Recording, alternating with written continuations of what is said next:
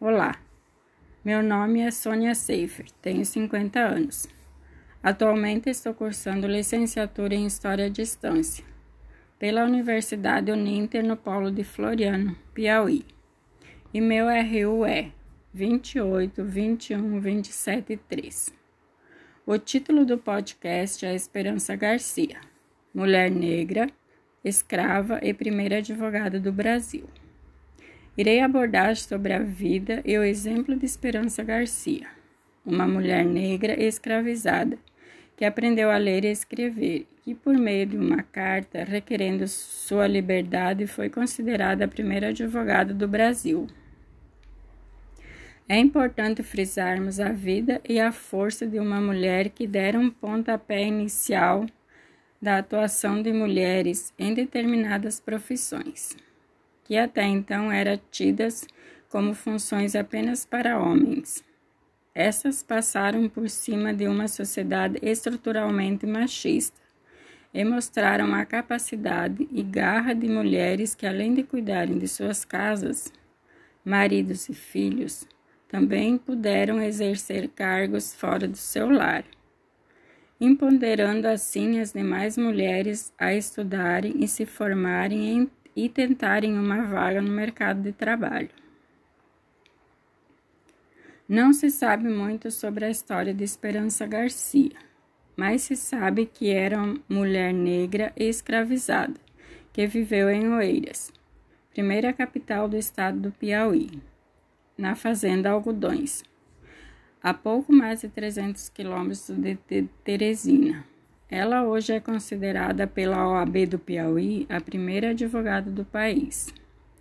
Por conta de uma carta escrita enviada em setembro de 1770 ao governador do estado, em tom de petição, reivindicando a própria liberdade de seus filhos e companheiras de trabalho através do direito à própria vida.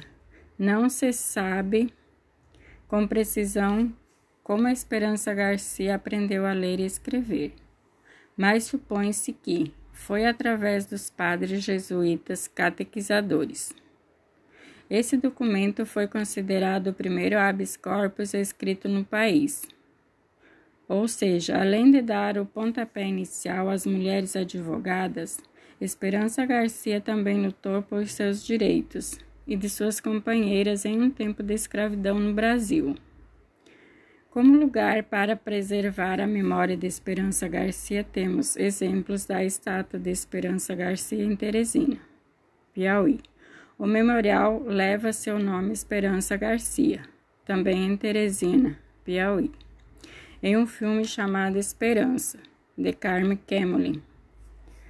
Para preservar a história de Esperança Garcia, primeiramente devemos investir em pesquisa para a descoberta da real história de Esperança Garcia e desvendarmos detalhes que até hoje não se tem como, com precisão.